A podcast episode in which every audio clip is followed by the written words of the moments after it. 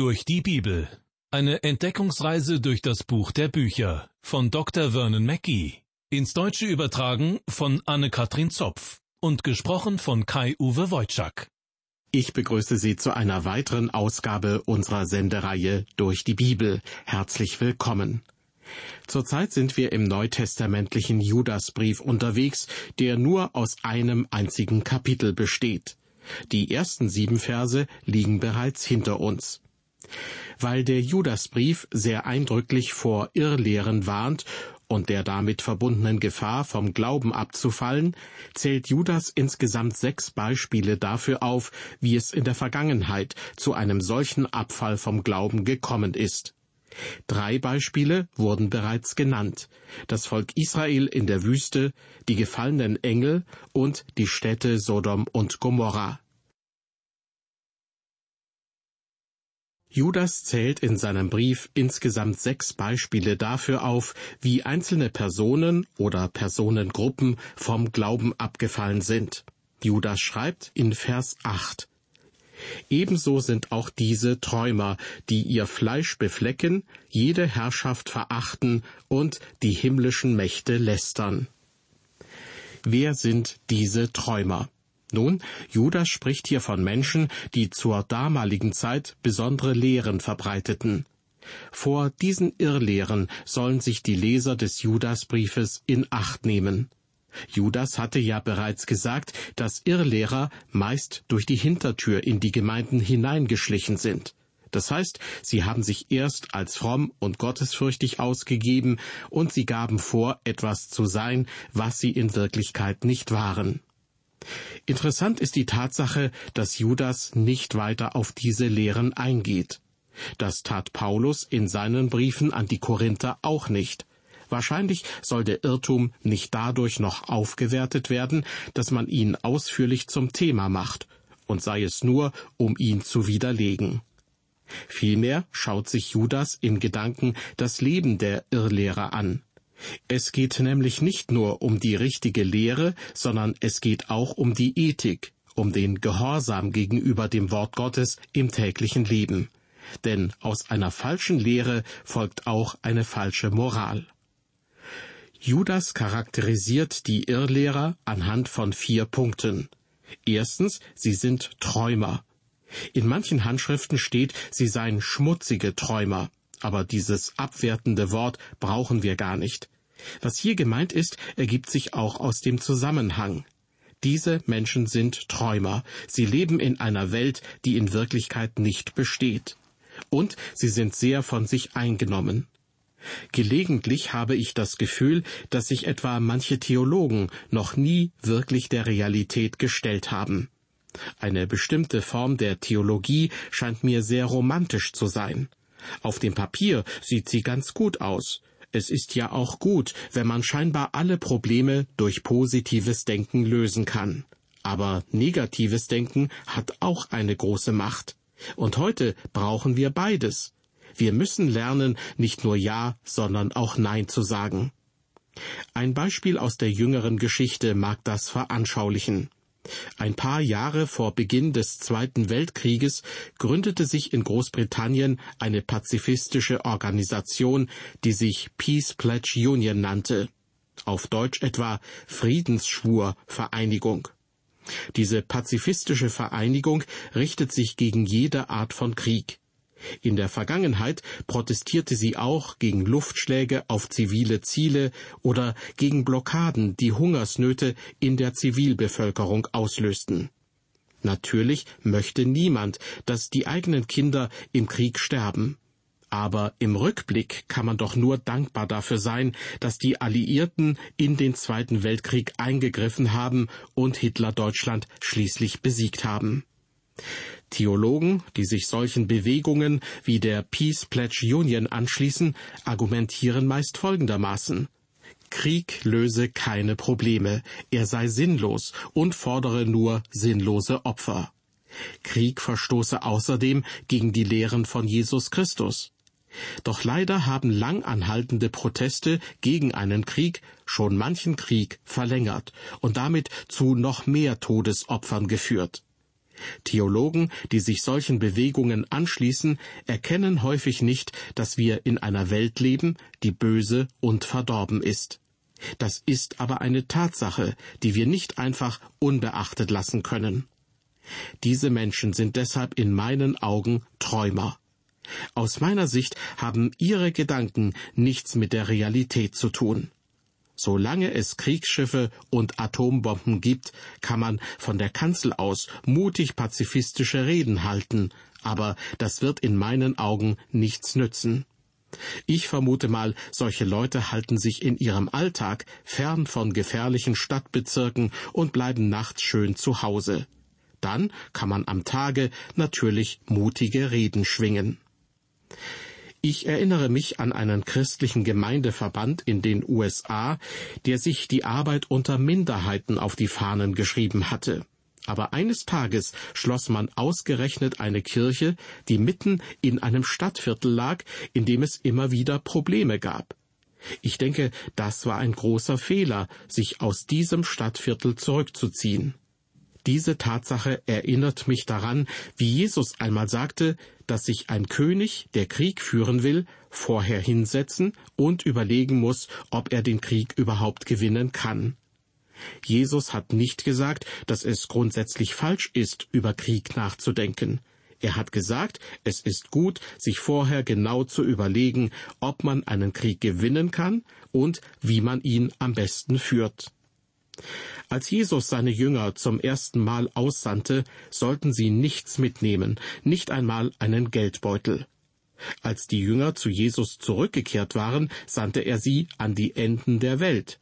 Und da sagte er ihnen, Packt auf jeden Fall einen Koffer und nehmt euch euren Geldbeutel mit und ein Schwert. Es kann ja sein, dass ihr euch einmal verteidigen müsst. Von daher ist es meiner Ansicht nach nicht richtig zu behaupten, Jesus hätte den Besitz von Waffen und das Führen eines Krieges grundsätzlich abgelehnt. Es klingt natürlich nobel, wenn wir sagen, dass wir Krieg verabscheuen und nichts damit zu tun haben wollen. Wir sind uns sicher einig, dass Krieg furchtbar ist. Aber das ist in etwa so wie mit Sonnenschein, Toleranz und Feiertagen. Wir sind alle dafür. Es klingt wunderbar, wenn man lauthals davon spricht, mit Krieg nichts zu tun haben zu wollen. Aber wir müssen auch die Realität des Bösen sehen. Wer dies nicht tut, ist meines Erachtens ein Träumer. Und den unrealistischen Traum von einer friedvollen Welt zu träumen, kann gefährlich sein. Zurück zum Judasbrief, Vers 8. Judas warnt vor Menschen, die er als Träumer bezeichnet.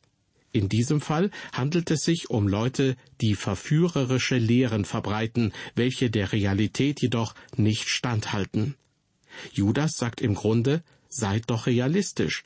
Solche Träumer halten viel von sich selbst, aber sie verachten das Wort Gottes. Und jetzt zum zweiten Punkt. Judas sagt, diese Irrlehrer beflecken das Fleisch. Damit will er einfach sagen, dass sie gegen Gottes Willen leben, vor allem auf sexuellem Gebiet. Vers 8 beginnt ja mit den Worten Ebenso sind auch diese Träumer, die ihr Fleisch beflecken. Das Wörtchen ebenso verweist auf den Vers davor, wo von den Städten Sodom und Gomorra die Rede ist, deren Einwohner, so wörtlich, Unzucht getrieben haben und anderem Fleisch nachgegangen sind. Sie werden sich vielleicht erinnern, dass sich damals einige Leute an zwei Männer heranmachen wollten, die in Wirklichkeit Engel waren. Das ist wohl mit dem anderen Fleisch gemeint. Den Bericht dazu finden Sie im ersten Buch Mose ganz am Anfang von Kapitel 19. Auf jeden Fall sollte uns das eine Warnung sein. Ja, wir sollten uns darüber im Klaren sein, dass Gott diese sogenannte neue Moral richten wird. Daran ist im Grunde genommen überhaupt nichts neu. Eine solche Lebensweise geht zurück bis Sodom und Gomorra, ja sogar bis in die Zeit Noahs. Das ist nicht nur Unmoral, das ist Sünde. Diese Irrlehrer werden schuldig an ihrem eigenen Körper.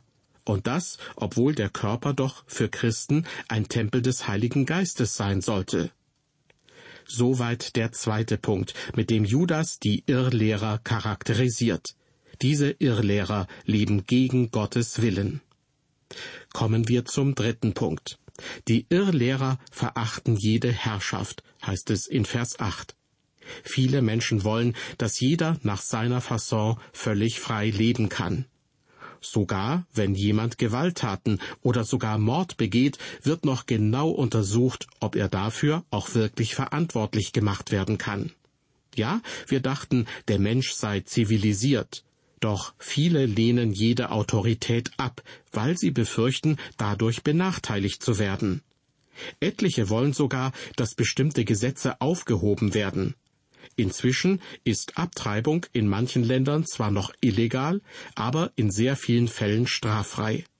Es ist ziemlich leicht geworden, sich scheiden zu lassen. Mit solchen Entwicklungen wird die Moral einer Gesellschaft meines Erachtens untergraben, denn Ehe und Familie sind die Keimzelle einer Gesellschaft. So viel zum dritten Punkt. Die Irrlehrer lehnen Autorität ab. Nicht nur Moral und Gesetz, sondern vor allem die Herrschaft Jesu. Wer nicht glaubt, dass Jesus Gottes Sohn ist, der will sich von ihm natürlich auch nicht bis ins Intime hineinreden lassen. Deshalb lehnen diese Menschen es ab, sich von Jesus etwas sagen zu lassen. Niemand soll ihnen etwas vorschreiben. Sie verachten die Herrschaft Jesu, die ihm von Gott gegeben ist. Und schließlich noch der vierte Punkt. Diese Irrlehrer lästern die himmlischen Mächte. Lassen Sie mich alle vier Punkte noch einmal nennen. Erstens, die Irrlehrer legen Gottes Wort beiseite und verbreiten lieber ihre eigenen Meinungen und Träume. Zweitens, sie leben nicht nach Gottes Gebote, und das zeigt sich vor allem in ihrem Lebenswandel. Drittens, sie erkennen keine Autorität über sich an. So erkennen sie auch Jesus Christus nicht als den Herrn der Welt an. Und viertens, sie erkennen Gott den Vater nicht an. Sie geben ihm nicht die Ehre, sondern lästern ihn sogar. Vielleicht gehörten die Irrlehrer in den Tagen von Judas auch schon zu denen, die zwischen dem liebenden und dem gerechten Gott einen Unterschied machten. Das war eine Irrlehre, die sich im zweiten Jahrhundert weiter verbreitete. Man meinte, Jesus, der aus Liebe für die Sünden der Welt gestorben ist, sei ein anderer als der Schöpfer der Welt und der Richter am Ende der Zeiten. Denn ein liebender Gott könne doch nicht ein Richter sein. Aber Gott ist souverän und lässt sich nicht in unsere Denkschablonen pressen. Wenn wir sagen, er könne nicht richten oder nicht lieben, dann schränken wir damit Gottes Möglichkeiten ein und nehmen ihm die Ehre, die ihm zusteht. Fassen wir an dieser Stelle einmal zusammen, was Judas in den Versen vier bis acht bisher über die Irrlehrer geschrieben hat. Sie kommen durch die Hintertür in die Gemeinden. Sie sind gottlos. Sie nutzen die Gnade Gottes für ein unmoralisches Leben. Sie leugnen die Herrschaft von Jesus Christus. Sie sind Träumer und leben anders, als Gott sich das vorstellt, und lästern Gott. An den Beispielen von Israel, von den gefallenen Engeln und von Sodom und Gomorra zeigt Judas, diese Irrlehrer sind keineswegs besser als diese Personen aus der Vergangenheit. Darum werden sie auch die gleiche Strafe erhalten. Es gilt, vor diesen Irrlehrern auf der Hut zu sein. Und das gilt auch heute noch. Solche Menschen kommen ganz leise durch die Hintertür in die christlichen Gemeinden. Sicher kennen Sie folgende Geschichte aus der griechischen Mythologie. Zehn Jahre lang hatten die Griechen Troja belagert, ohne Erfolg. Die Stadt schien uneinnehmbar. Die Griechen fanden einfach keine Schwachstelle in der Verteidigung. Sie kamen nicht hinein. Und dann kam eine Idee auf. Man könnte doch ein großes hölzernes Pferd bauen und darin Soldaten verstecken. Dieses Pferd könnte man vor der Stadt stehen lassen und im Übrigen so tun, als würde man aufgeben und die Truppen abziehen. Also wurde das hölzerne Pferd gebaut, Soldaten darin versteckt, und man ließ das Pferd vor der Stadt Troja zurück. Die Neugier der Trojaner siegte schließlich. Sie wollten wissen, was es mit diesem riesigen Holzpferd auf sich hat. Als sie die Griechen davon segeln sahen, dachten sie, der Krieg sei vorbei. Sie gingen vor die Stadt, sahen sich das Pferd an und holten es in die Stadt. Das war mal etwas Neues, so ein großes hölzernes Pferd hatten sie noch nie gesehen. Doch in der Nacht kletterten die griechischen Soldaten aus dem Innern des Pferdes und öffneten die Stadttore von innen. Im Schutz der Dunkelheit war natürlich auch die griechische Armee zurückgekehrt. Sie hatten ja nur so getan, als würden sie abziehen. Was eine ganze Armee in zehn Jahren von außen nicht geschafft hatte, das erledigten nun wenige Soldaten von innen. Liebe Hörer, genauso ist es auch mit der Kirche und mit unseren Gemeinden. Viele wurden beispielsweise von der liberalen Theologie übernommen, sozusagen von innen. Und dadurch hat die Kirche viel Schaden genommen. Eigentlich haben Angriffe von außen der Kirche weniger geschadet. Durch Verfolgung und Zerstreuung ist sie meistens sogar mehr gewachsen. Was heute in der Kirche kaputt geht, das geschieht oft von innen. Jesus wurde auch nicht von einem Außenstehenden verraten, sondern von einem Insider, von einem seiner engsten Mitarbeiter. Der verriet ihn an einige Leute aus seinem Volk. Diese verrieten ihn an die Römer, und die Römer schließlich brachten ihn ans Kreuz. Die Kirche wird heute meist von denen verraten, die durch die Hintertür hereingekommen sind. Unglaube und Irrlehren spielten damals, zur Zeit des Judas, nur eine verhältnismäßig kleine Rolle, ungefähr so wie eine kleine Wolke an einem blauen Himmel. Aber heute wütet ein wahrer Orkan von Irrlehren und er richtet in der Kirche viel Unheil an. Der Brief von Judas ist sozusagen die Sturmwarnung, die wir lesen müssen, wegen der Irrlehren in unserer heutigen Zeit. Mein Eindruck ist, alle ehemals großen Kirchen scheinen irgendwie an bestimmten Punkten vom Glauben abgewichen zu sein. Ich sage das ohne jegliche Bitterkeit oder gar Schadenfreude. Die entscheidende Frage ist, werden sie zum wahren Glauben zurückkehren oder untergehen? In manchen Kirchen gab es nach dem Zweiten Weltkrieg eine Rückkehr zur biblischen Lehre. Aber wie lange hat das angehalten? In England hatte mit den Brüdern Charles und John Wesley eine große Erweckung begonnen.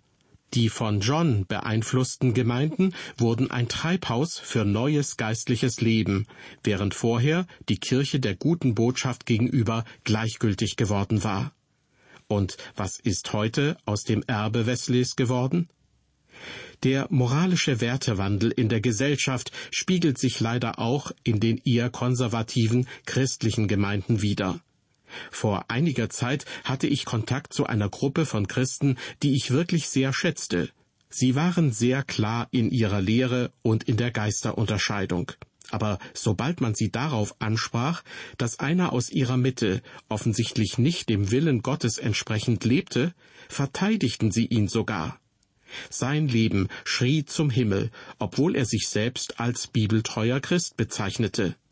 Doch das war der Gruppe anscheinend völlig gleichgültig. So etwas schadet Jesu Absichten sehr, gerade deshalb, weil es von innerhalb der Gemeinde kommt. Wir leben in einer Welt, in der verhältnismäßig wenige Christen an Jesus Christus glauben. Vielleicht meinen manche von ihnen, jetzt übertreiben sie aber. Ich denke nicht. Im Gegenteil. Als Beleg möchte ich die Ergebnisse einer Umfrage anführen, die zugegebenermaßen schon älteren Datums sind. Aber neuere Ergebnisse liegen mir nicht vor. Damals wurden in den USA 700 Pfarrer, Pastoren und Prediger befragt und das Ergebnis war, 48 Prozent glaubten nicht an die Inspiration der Bibel. 24 Prozent lehnten den Sühnegedanken ab. 12 Prozent die körperliche Auferstehung. Und 27 Prozent der Geistlichen glaubte nicht, dass Jesus wiederkommen wird, um die Lebenden und Toten zu richten. Aus meiner Sicht sind das erschreckende Zahlen, und ich fürchte, die Prozentsätze wären heute noch höher. Damals sagte ein Pastor aus der amerikanischen Hauptstadt Washington, wir liberalen Geistlichen haben kein Interesse mehr an der Auseinandersetzung mit den Konservativen. Das ist für uns Zeitverschwendung. Für uns ist es völlig gleichgültig, ob Jesus von einer Jungfrau geboren wurde oder nicht. Wir bilden uns darüber nicht einmal mehr eine Meinung. Und ein anderer Pastor sagte, mit so trivialen Gedanken wie der Auferstehung Jesu beschäftigen wir uns gar nicht mehr. Wenn die Fundamentalisten solchen Unsinn glauben wollen, haben wir nichts dagegen. Aber es gibt wichtigere Dinge für eine Predigt als ein leeres oder volles Grab vor 2000 Jahren.